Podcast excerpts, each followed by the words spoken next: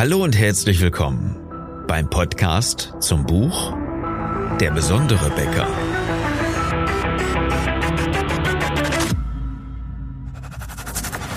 Mein Name ist Philipp Schnieders und als Unternehmer, Autor, Coach und Berater möchte ich dir in den nächsten Minuten helfen, deine Kunden und dein Team strategisch zu begeistern.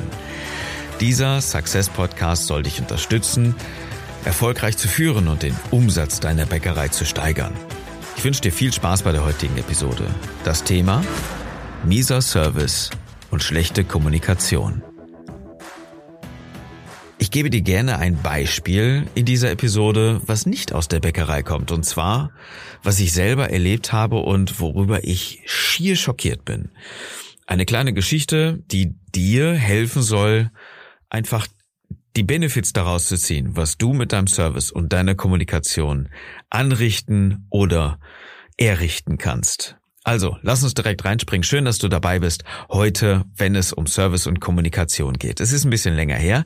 Da hat sich unser Sohn, das ist so der der Kapitalfehler eines äh, Elfjährigen, glaube ich, ja, mit dem Ohrenstäbchen, mit dem Wattestäbchen, mit dem Q-Tip, du weißt, was ich meine, äh, ist er halt zu tief ins Ohr gegangen und ist da irgendwie abgerutscht und irgendwie haben wir gedacht, na ja, was da wohl passiert ist und Trommelfell, weil irgendwie ist da noch ein Stückchen Haut rausgekommen aus dem Ohr und geblutet hat's und irgendwie ganz großes Kino, bisschen bisschen blöd war es, ja, okay.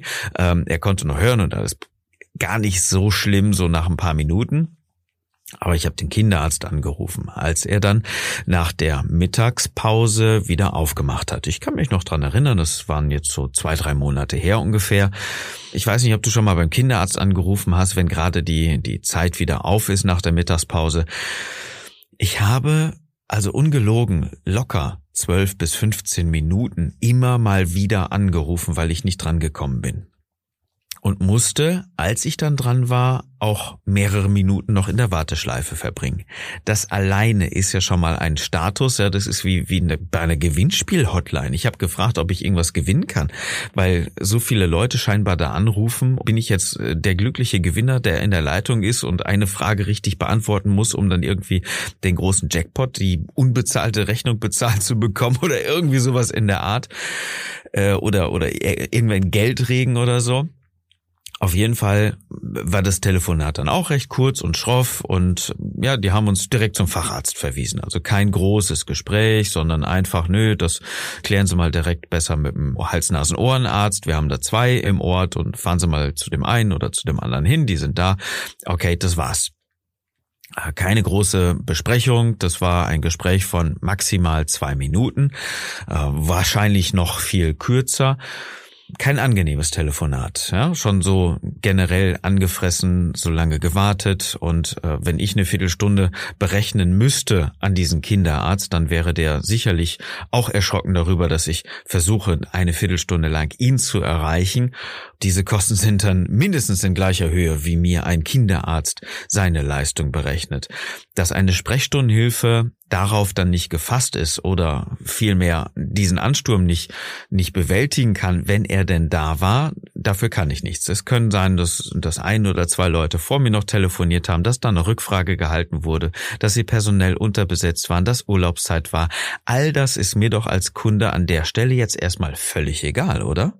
Wenn ich jemanden erreichen möchte, dann gehe ich davon aus, dass er erreichbar ist, denn dafür hat er Öffnungszeiten. Und wenn ich dann eine Viertelstunde auf ein Gespräch warten muss, doch nicht mal mit dem Arzt selber, sondern mit der Arzthelferin, dann darf ich doch davon ausgehen, dass ich nicht so lange warten muss. Ja, ich kann davon ausgehen, dass das nicht sofort nach dem ersten Klingeln abgenommen wird, aber bitte mit einem vernünftigen Kommunikationsjargon kann ich vielleicht nach vier, fünf Mal klingeln, das ist durchaus plausibel, äh, mit einem Gespräch rechnen. Alles andere, muss ich ehrlich sagen, ist schlecht ist einfach schlechter Service.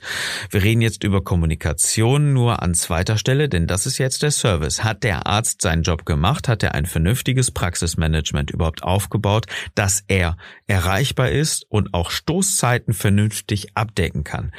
Es ist ja kein Problem, wenn er während des ganzen Tages erreichbar ist, dann muss er dafür sorgen, dass gerade wenn er weiß, dass die Stoßzeiten massiv belastet sind, dann muss er eine Ausweichlösung finden. Da muss er vielleicht einen, äh, einen Dienstleister einschalten, der für, für wenige Cent Anrufe entgegennimmt, um Rückrufe zu vereinbaren oder, oder, oder einfach dafür zu sorgen, dass Leute nicht so heftig verärgert werden. Natürlich ist auch so ein, so ein ähm, Bürodienstleister nicht die allerbeste Wahl, dann muss er sich vielleicht in den ersten paar Minuten selber noch eben hinsetzen und auch mit telefonieren oder für diese Zeit muss jemand äh, seine Pause verkürzen. Oder oder oder. Das ist gar nicht mein Problem, wie wie er an, an dieser Stelle seine seine Praxis besser führt, denn ich als Kunde oder vielmehr als Patient bin ja auf seine Hilfe angewiesen. Und das ist das, was er jetzt ausnutzt.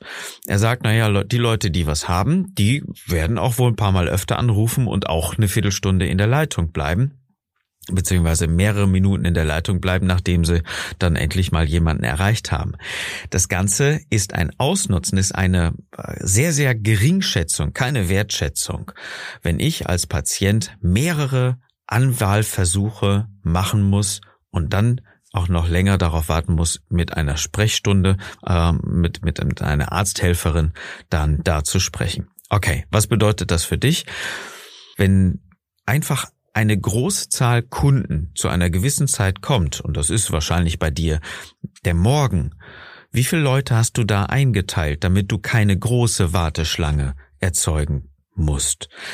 Denn eins wissen wir, Warteschlangen und Zeit, Zeit ist Geld, gerade wenn die Leute berufstätig sind und weiter wollen, das kostet enorm Substanz. Nicht eine, aber in deiner Wertschätzung wird es auch wiederum dein Geld sein, was da verloren geht. Denn wenn Kunden einfach sagen, ja, ich muss da jeden Morgen sieben Minuten anstehen oder lass es nur fünf sein, dann ist mir das zu viel Zeit. Die habe ich morgens nicht auf dem Weg zur Arbeit. Ich möchte fast direkt drankommen. Ich habe Verständnis dafür, wenn ein, zwei Leute vor mir sind, aber nicht fünf, sechs, sieben oder zehn Leute vor mir sind ob das jetzt bei dir der ganz normale Wochentag ist oder der Samstag, hey, dann pack da noch eine Verkäuferin dazu, damit das reibungsloser geht. Schaff die Instrumente dafür, schaff die Prozesse, damit es reibungslos geht und die Leute nicht so lange warten müssen.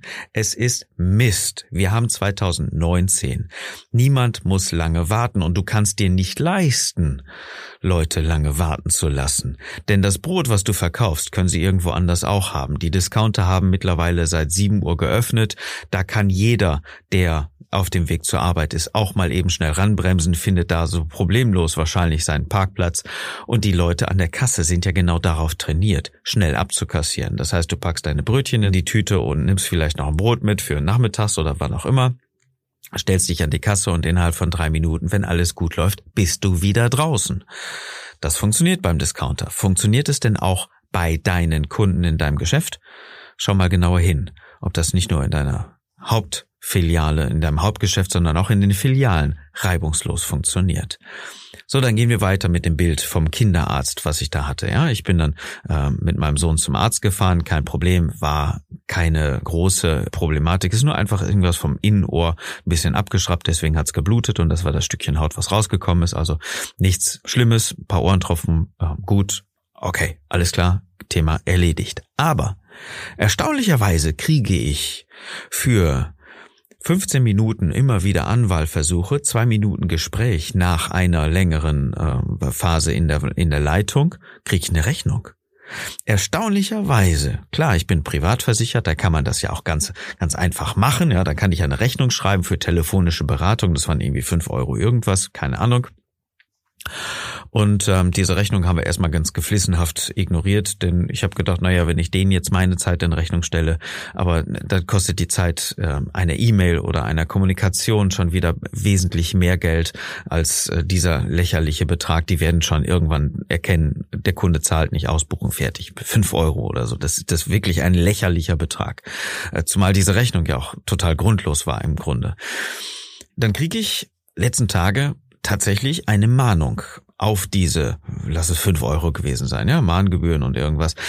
Äh, Mahnungsbetrag ist jetzt 11,36 Euro. Okay, habe ich mir gedacht, das ist jetzt die Situation, da musst du handeln, damit die wissen, dass sie ihr Geld nicht kriegen. Bin auf die Seite der Kinderarztpraxis gegangen und habe festgestellt, was, die haben noch nicht mal eine E-Mail-Adresse angegeben.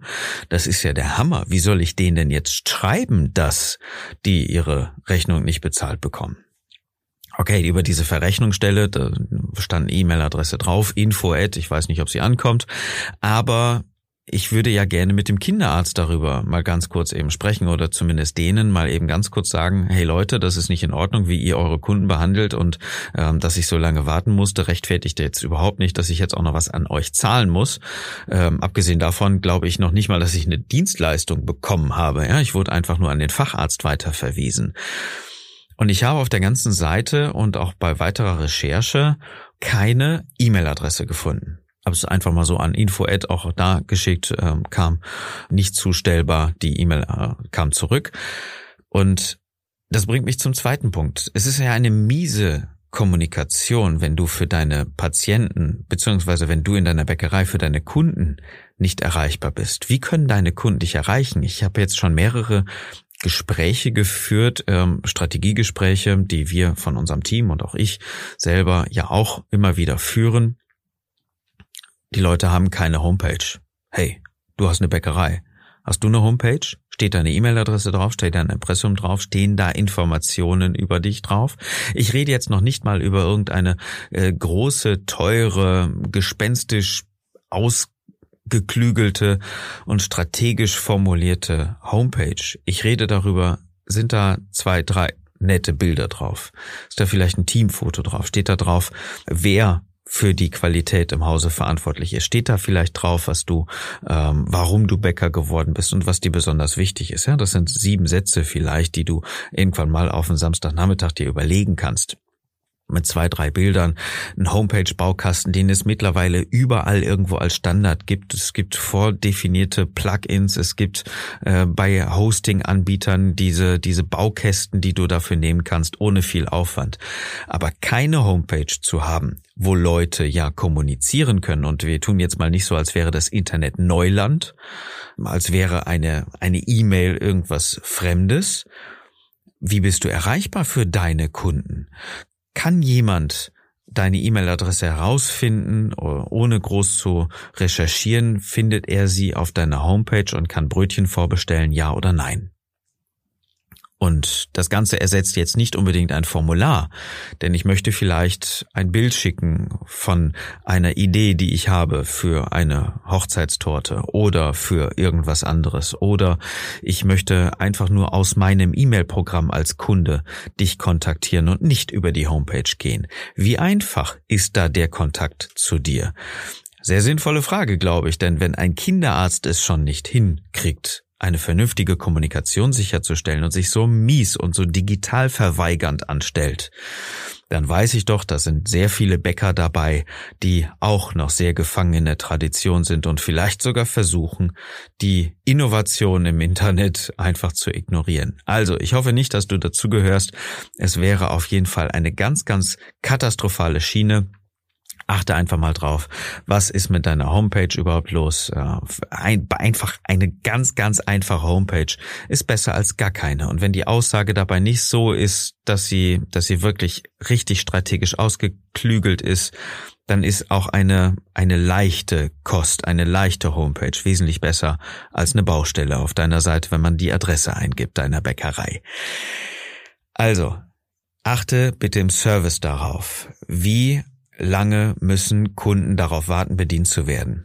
Fünf, sechs Kunden vor mir zu haben, ganz ehrlich, mich als Kunde, ich habe das auch schon häufiger in einer Bäckerei erlebt, turnt das Ganze extrem ab. Da überlege ich mir, wo gehe ich das nächste Mal hin, wo ich schneller bedient werde, wo ich mehr geschätzt werde.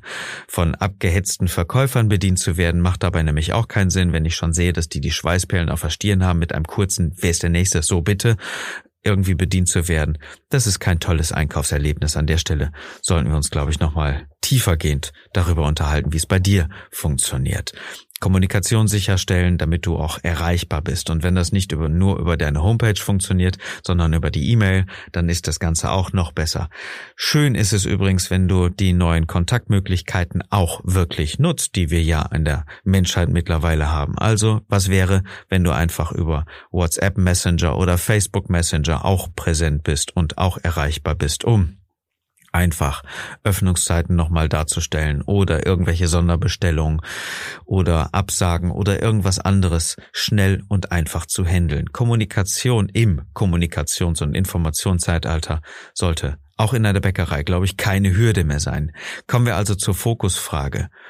Wie sieht die Kommunikation und der Service bei dir aus? Und was kannst du in den nächsten 24 Stunden dafür tun, für deine Kunden einen kleinen besseren Service und eine gute Kommunikation sicherzustellen? Wenn du das Gefühl hast, irgendwie dabei festzustecken und äh, vielleicht nicht so richtig weißt, wie du es anfangen sollst, dann lass uns einfach drüber reden. Dafür machst du einfach Folgendes. Du gehst auf unsere Homepage auf besondere minus becker mit ae.de und klickst oben auf die Anmeldung zum Strategiegespräch. Das musst du nicht nur auf unserer Homepage tun. Du kannst uns auch eine E-Mail schreiben an Anmeldung at besondere-becker.de oder einfach über den Facebook Messenger uns kontaktieren dann gehen wir darauf natürlich auch sehr gerne ein. Und äh, wenn du das Formular ausfüllst, werden wir dich übrigens auch fragen, über welche Kommunikationsplattform, über welchen Weg wir uns unterhalten wollen. Vielleicht sogar einfach über WhatsApp. Das kann natürlich auch einfach eine E-Mail sein oder der direkte Anruf. Melde dich da auf jeden Fall an, füll das kleine Formular aus, dann kontaktieren wir dich und gemeinsam finden wir dann im Gespräch ganz einfach die Punkte, die dich weiterbringen und erfolgreicher machen. Klick auf besondere-becker.de. Auf der Seite übrigens kannst du auch das Buch kaufen, wenn du es noch nicht hast. Das war die Episode für heute. Ich hoffe, sie hat dich weitergebracht, sie hat dir gefallen. Es ist ja unser Ziel, dich und deine Kollegen zu unterstützen, erfolgreicher zu machen. Danke, dass du uns dabei hilfst. Mit einem kleinen Beitrag, mit deiner kleinen Bewertung auf Apple Podcast oder unserer Facebook-Seite unterstütze uns dabei dann kannst du, wer gerne natürlich auch den Podcast mit anderen Bäckern teilen, die diese Impulse auch gebrauchen können vielleicht. Und ich wünsche dir jetzt erstmal einen besonderen Tag und dass du mit deiner Bäckerei begeisterst.